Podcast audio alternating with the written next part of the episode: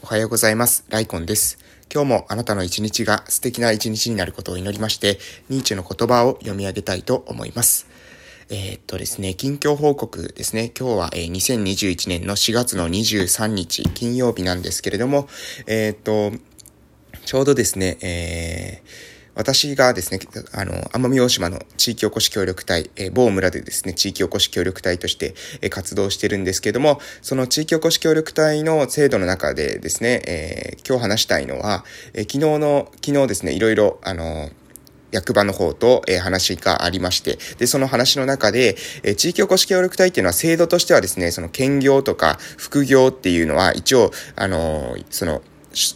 えー、地方公共団体、その制度を使ってもらった地方公共団体に許可さえあれば、副業や兼業ができるというような仕組みになってるんですけれども、それについてですね、ちょっと話し合いをさせていただいたということです。結論から言うと、副業とか兼業の許可が下りたんですけれども、そこに関し、それはですね、まあ、うん、まあ一つはですね、そうやって、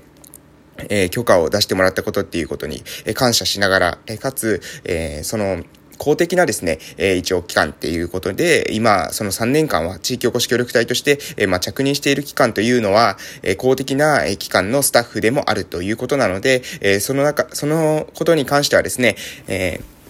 なんて言うんでしょう、えー、公益性の担保っていうんですかね、えー、みんなの、えー、ためになるっていうことをしっかり、えー、担保する。そして、えー、自分たちのその仕事に、支障が、えー、をきたさないように、えー、公益性を欠くようなですね、活動っていうことは、えー、せずに、えー、しっかりとね、そこの、うん、何ですか、そこのバランスっていうのはしっかり取りながらやっていけたらなというふうに思います。ただ、まあ、このですね、2021年4月21日に、え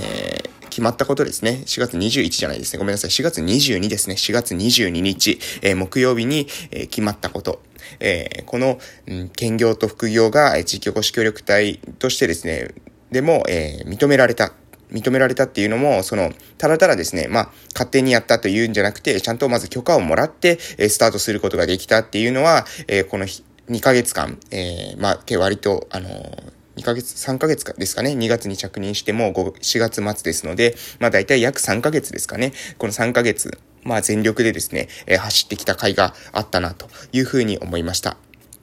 で、ここからもですね、一応こう、ロードマップというか、自分の中ではこういう風に進んでいけばいいのかなという風に、え、思っているんですけれども、これがね、えー、なかなかね、今の段階では、え、言語化するのが、え難しい。まあ、言語化できるんですけれども、言語化したところでですね、うん、あの、皆さんがですね、それに対して、こう、すぐ納得できるかというと、多分納得できないというふうに思ってます。なので、えー、私は、ま、自分の中で行動を打ちながら、えー、こういったことがね、したかったんだっていうことは、その、実際の、なんですかね、実際にやってみて、で、やって、えー、達成して成果を出して、で、その成果を持ってですね、説明の機会に、えー、つなげていきたいなというふうに思ってます。え、とにかくね、まずはもう兼業副業の許可が出たので、え、そこに向けてですね、アクセルが、踏めるので、え頑張っていこうかなというふうに思ってます。そして、え3年後、えまあ一応、まあ3年間、え地域おこし協力隊で、え任、着任させてもらえるっていうように自分は考えてるんですが、えー、それが終わった後、この奄美大島某村でですね、えー、まあ、起業して、で、しっかりとそこで事業を起こして、で、自分の足で立っていく。で、そのことができて、で、その自分の足で立てるだけの力がついて、えー、その結果、えー、その、自分の足でまず立つ。その後に子供たちの支援も、これもしっかりしていく。えー、その後っていうか、まあ、同時並行的なんですけども、子供たちの支援をするっていうことが、えー、私の事業の核なので、えー、同時なんですけれども、でも、えー、その、重要に私がなぜこういう言い方をするのかというと、やはり、えどこかに依存している状態で、え子供たちの支援をしたい、子供たちをサポートしたいって言っても、それはもう自分のその依存先の気分を伺った、え機嫌を伺ったですね、ような支援策しか、え打てないというふうに考えています。なので、えやはり自分の足で立つ、自分の足で立つことで、え支援策っていうことが柔軟に打てると思いますので、えそういった方法でね、あの、子供たちの支援、えこれをね、考えていきたいなというふうに思います。まあ今からですね、様々な打ち手私はやります。私はですね、結構、あの、その目的を達成するために、えー、まあ、ありとあらゆる手段を考えて、それをやっていくタイプなので、えー、皆さんからですね、すると、一時的にはね、えー、なんであんなことするんだろうっていうふうに思われるような、まあ、キーな行動というか、えー、不思議なですね、行動をしている時もあるかもしれませんが、えー、方向性としては、私が向かっている方向性は、えー、子供たちの支援の方向に向かってますので、え、それをですね、あの、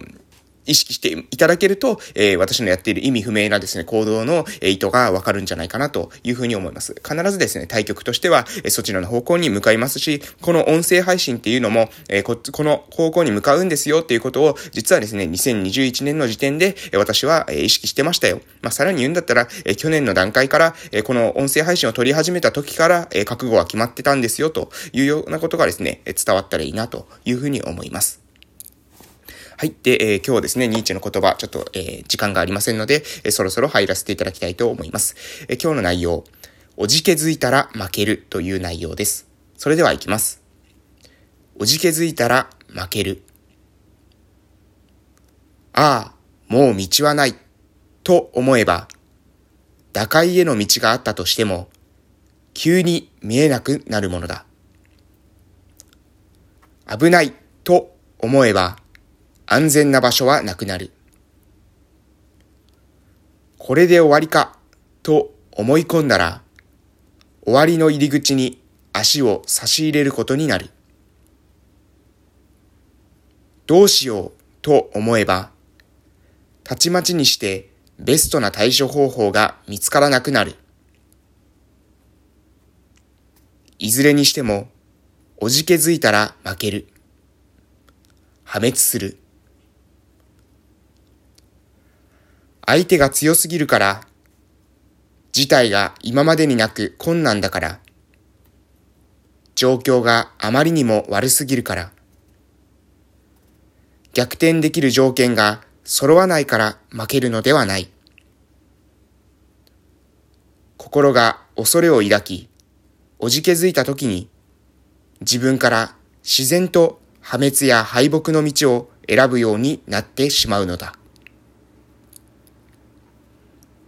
はい、えー、た、たわむれ、たばかり、石原から、えー、おじけづいたら負けるというような内容でした。どうですかね？おじけづいたら負ける。ああ、もう道はないと思えば、打開への道があったとしても見えなくなってしまう。危ないと思えば安全な場所がなくなる。これで終わりかというふうに思うと、えー、終わりの入り口に足を差し入れることになる。どうしようと思えばですね、えー、ベストな対処方法が見つからなくなる。私たちっていうのはおじけづいて破滅するんだと。いうことに、を言っています。相手が強いからでもない。事態が今までになく困難だからでもない。状況が悪いからでもない。逆転できる条件がないから、えー、負けるのではなく、心が恐れを抱いて、おじけづいた時、その時に自分からですね、負けの道へ進んでしまうのだということですね。これはね、えー、非常にその、まあその通りだなというふうに思います。やはり、えー、うまくいく、常に、うん、うまくいかない、えー、条件を探す方っているかなというふうに思います。例えば、〇〇って問題だよねって言ったら、そこに対しては、えー、同意していただけるんですけれども、えー、その後に、じゃあどういうふうにして解決していこうかなっていうふうになった時に、えー、まあ出すなり、えー、例えばですね、こうやったらどうかなっていうと、えー、すぐにですね、えー、まあでもそうやってもこうだよねっていうふうな意見が上がります。それはですね、議論を吟味していく上ではそういった意見が上がるのは非常に大事だと思うんですが、えー、でもね、その中には、えー、本当にそうかなっていうことはあります。えきっとですね、例えば、まあ、私たちの、まあ、身近な例で話すとですね、えこういうことやったらどうでしょうというふうに上がった時に、例えば私の村で行くとですね、話し合ってる中で、えー、でも、〇〇集落だったら、〇〇だから〇〇じゃないみたいな感じで、やらない理由が上がってきてしまう。これはね、えー、少なくないと思うんですね。えーこういったことやろうと思うけど、どう、どうでしょうっていうふうに、例えば、えっ、うん、まあ、誰、誰々さんに、誰々さんをですね、えこういうふうに、えー、できたらいいなというふうに思うとき、誰々さんがこういうことがやりたいと思っているとき、こういう働きかけをしてみたらいい、どうでしょうかっていうふうに、え意見を述べたとします。例えば、〇〇さんがカラオケ教室に行きたいというふうになったときに、えー、カラオケ教室、あそこにあるので、あそこの人と繋いでみたらどうでしょうというふうに、え、提案したとすると、え、そうするとですね、今度はこういうふうに声が上がります。え、でも、〇〇さんは、え、あの人たちとは合わないんじゃないかなとか、〇〇さんって、あそこまで行くのはちょっと遠いんじゃないかなとか、こういったことがですね、えー、先に上がってくるんですね。でも、よく考えてみてください。それは〇〇さんが考えることじゃないですかね。伝えてみて、情報をですね、伝えてみた後に、〇〇さんが考えればいいことです。それを、えー、〇〇さんに伝える前に考えてしまうのは、えー、一一見ですね、それは心配しているようにも見えるんですけれども、その、確かに心配している場合もあると思います。しかし、その中にはですね、実は心配しているんじゃなくて、えー、それを伝えるのがめんどくさい。その人たちにそういう働きかけをするのが、えー、自分がめんどくさい。えー、島の言葉だと難儀って言うんですけども、難儀なので、えー、嫌だということ。えー、だから、うん、伝えたくない。やるのがめんどくさい。えー、めんどくささの方が自分がですね、その問題を解決していきたいという気持ちより勝っている、勝っているから、えー、そういった、うん、言葉が出ているんじゃないかなというふうにたまに思うことがあります。私もですね、え、子供たちの支援がしたいと言っていたりですね、え、地方創生をしたいと言っていたり、え、リハビリをもう一回再定義するんだ。リハビリをもう一度みんなに考えてもらうんだ。リハビリテーションって何なのかっていうことを、に対してですね、え問題意識を、持って、そこに向けてですね、何か、もっといい方法ってないのか、えそういうことを考えてほしいっていうふうに動いてますけれども、これだってですね、言い訳することはできるんですね。容易にできます。言い訳なんて簡単にできます。地方創生と言っても、いやいや、これだけ人口が少なくなってきてるんだから難しいだろう。えー、いや、〇〇年ね、ずっと自分たちの先輩たちも一生懸命ね、頑張ってきたんだけれども、今、それでも今の現状なんだから、え、自分一人でですね、変えることなんてできないだろう。しょうがないよね。村ってそんなもんだよね。地方って廃れていくもんだよねっていうふうに思ってしまう。えこれはもう先にですね、結論を出してしまって、え諦めの言い訳を探してしまってるんじゃないかなと。私はそういうふうに思います。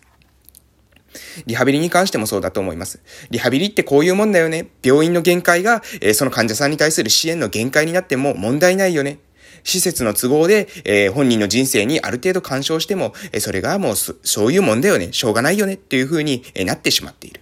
子供たちの支援に関しても、もちろんこういうものがあったらいいけど、でもできないよね。子供たちの支援は、やっぱり限界があるよね。それはやはり村だから無理だよね。こういった風に、えー、もう先にですね、諦めてしまっている。自分たちができることから手をつけない。えー、こういったことが続いていけば、えー、だんだんだんだんとですね、事態というのは悪化していくんじゃないかなというふうに思います。えー、ぜひですね、おじけづかず、えー、目指していただけたら何かですね、取り組んでいただけたらと思います。お時間ですので終わります。いってらっしゃい。